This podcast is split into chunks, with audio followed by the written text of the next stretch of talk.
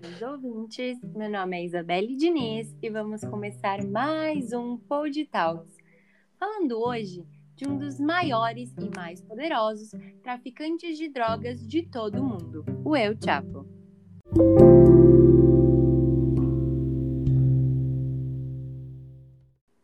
Hoje temos a presença ilustre de Bárbara Breves. Oiê! E Isabela Giatti. E aí, gente?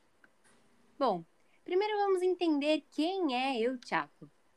Na realidade, o nome dele é nada mais, nada menos que Joaquim Artivaldo Guzmán Loera. Nem dá para imaginar, né? Porque normalmente a gente nunca escuta o real nome dele.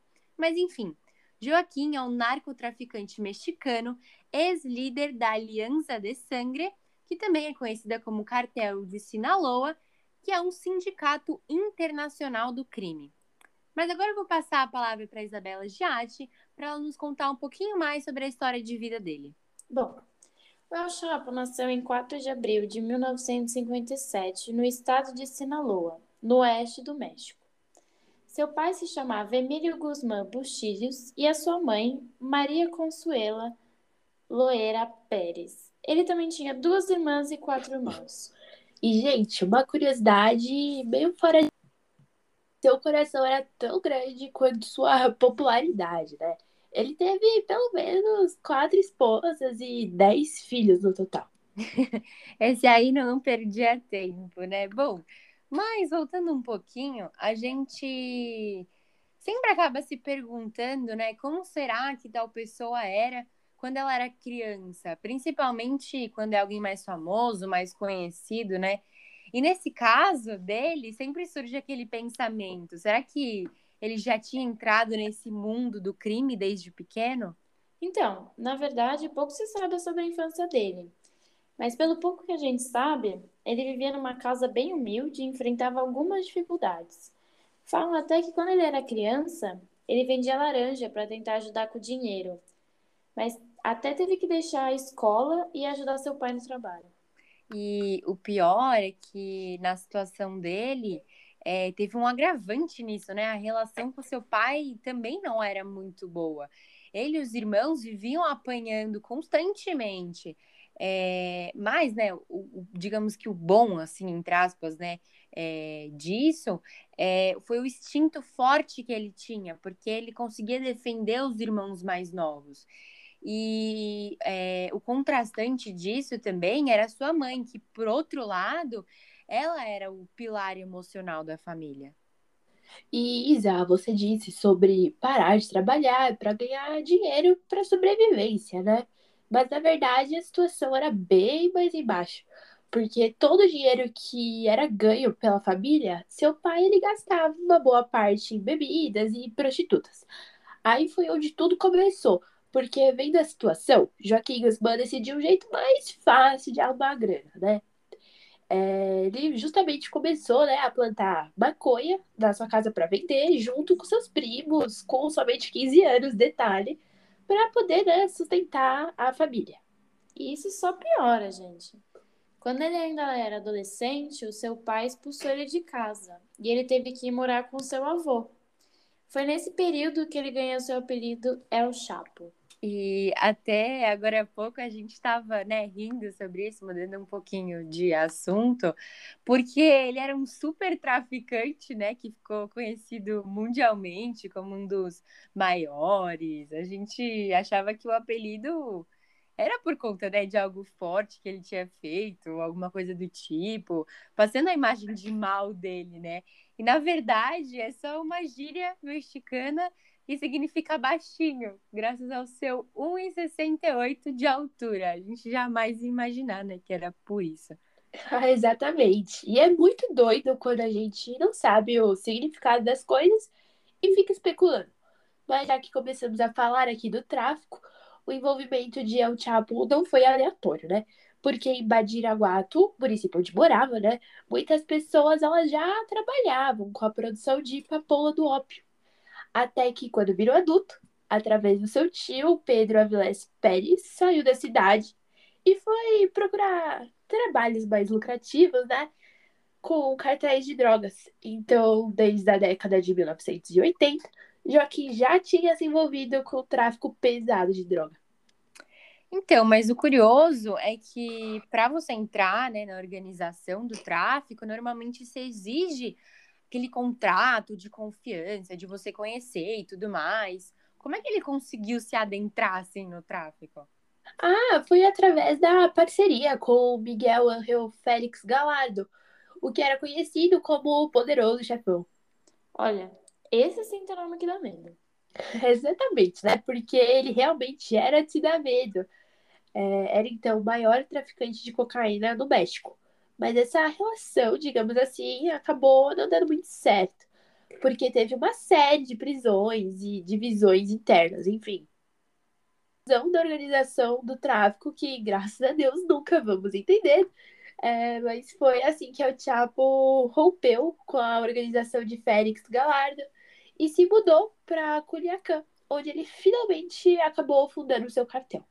E não foi mais ou menos nessa época que ele começou a crescer? Se não me engano, é, ele já tinha começado a espalhar todos os seus negócios, né? Por todo o México. Eu acho que ele chegou até a monitorar de perto o tráfico. Exatamente. Foi por isso que, em 1987, as autoridades dos Estados Unidos determinaram que Joaquim Guzmán já era um dos líderes do cartel de Sinaloa porque entre outubro de 1987 e maio de 1990, ele supervisionou a entrada de 2 mil quilogramas de maconha e 4.700 quilogramas de cocaína na Arizona, dando somente um lucro pessoal de um milhão e meio de dólares. Digamos que não é pouca coisa, né? E com isso, ele não arrumava conflitos, brigas, enfim. Vocês podem nos contar um pouquinho mais? Esse eu posso responder com certeza, né? É claro que isso incomodava demais, inclusive entre 1989 e 1993. Ele travou uma guerra contra o cartel de Tijuana, que deixou centenas de mortes. Ele mesmo sobreviveu a várias tentativas de assassinato, e em uma dessas tentativas, o arcebispo Juan Jesus Posada do Campo acabou sendo morto por engano, com 14 tiros como sempre, né, o mundo de violência dentro do tráfico. E não pensem que ficou tudo de boa, como normalmente alguns assassinatos dentro dessas organizações são tratados. Essa situação em específico, ela deixou a população mexicana extremamente nervosa e começou a exigir ação por parte do governo. E creio que foi assim que o rosto de El Chapo ficou estampado na capa de todos os jornais do país. E foi daí o início da jornada de caçar El Chapo com uma recompensa que foi posta em sua cabeça. Mas essa jornada não foi longa, não. Já em 93, ele foi preso na ponte internacional de Talismã, na Guatemala, e mandado de volta para o México, onde foi para a prisão de Amoloya. E vendo quão perigoso era, dois anos mais tarde, né, em 1995, ele foi transferido para a prisão de segurança máxima de Ponta Grande. E agora é minha vez de contar a parte emocionante, né? Sim, ele escapou em 19 de janeiro de 2001 de uma prisão de segurança máxima. Simples e fácil assim. Não é? Mesmo colocando ele na prisão, que é praticamente impossível de sair, ele conseguiu. E aí o governo mexicano ofereceu novamente uma recompensa pela sua raptura mas dessa vez de 30 milhões de pesos, enquanto o governo dos Estados Unidos ofereceu 7 milhões de dólares, justamente porque em 90 o cartel de Sinaloa já era uma das organizações criminosas mais ricas e poderosas do México. Mas eu não entendi muito bem. Quando ele estava na cadeia, o cartel não caiu? Quem liderou ele, então? Foi seu irmão, né, Arturo Guzmán Loera, que acabou liderando o cartel, Ida. Mas mesmo atrás das grades, né, o Chapo conseguiu, né, ele ainda era considerado, né, o comandante da organização, porque mesmo assim ele conseguia dar ordens aos seus tenentes sobre como gerir o negócio. E quando alguém entende, não tem jeito, né? Tem suas artimanhas em todo lugar. Bom, mas no final dos anos 90, El Chapo já era o traficante mexicano mais procurado pelas autoridades dos Estados Unidos justamente por ter sido responsável pelo envio mensal de milhões de dólares em drogas para o território estadunidense. E o poder dele só aumentou quando o co-líder do cartel, Héctor Luiz Palma Salazar, foi preso. Ele começou a expandir violentamente seus negócios, tomando cidades, territórios de gangues e cartéis rivais. E aí já estava previsto do ABO. Ele também contratava assassinos para matar rivais de outros cartéis, né? E entre tantos episódios de mortes, em 2006 o presidente mexicano Felipe Calderón declarou guerra contra os cartéis de drogas. E nos próximos quatro anos, 50 mil pessoas foram presas. Porém, espertos do jeito que são, os homens ligados ao Chapo não pareciam ser muito afetados. E isso até fez com que muitas pessoas, né, é, acabassem suspeitando de Calderon que ele estava tentando beneficiar o cartel de Sinaloa.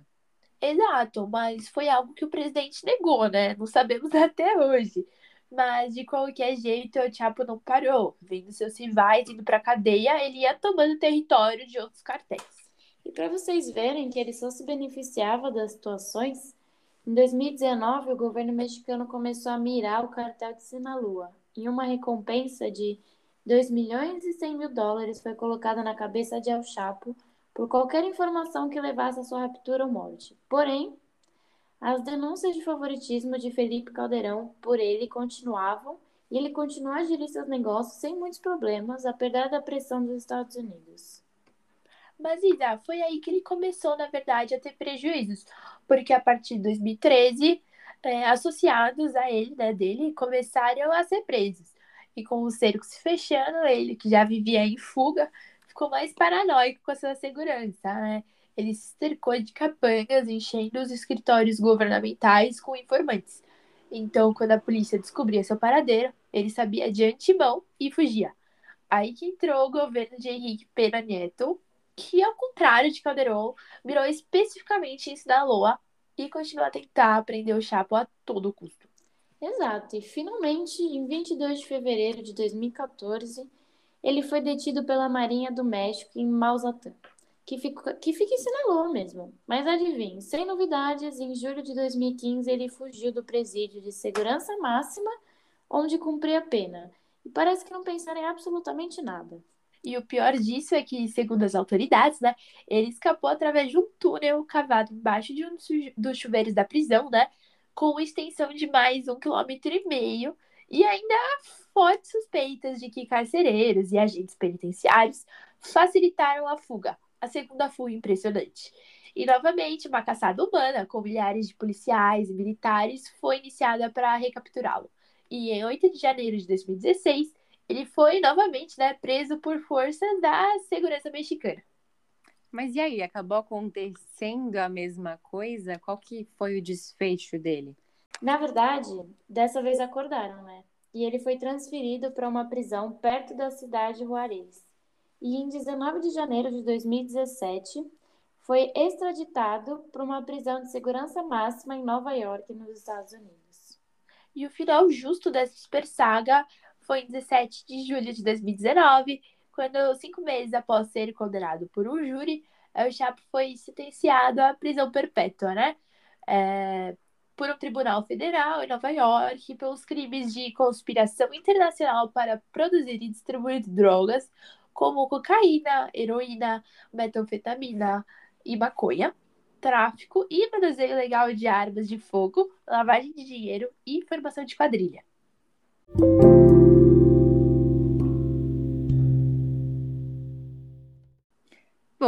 Iremos finalizar agora nosso podcast. Muito obrigada, meninas, e muito obrigada a vocês por terem nos ouvido. E esperamos que tenham gostado desse assunto sobre o grande império do crime.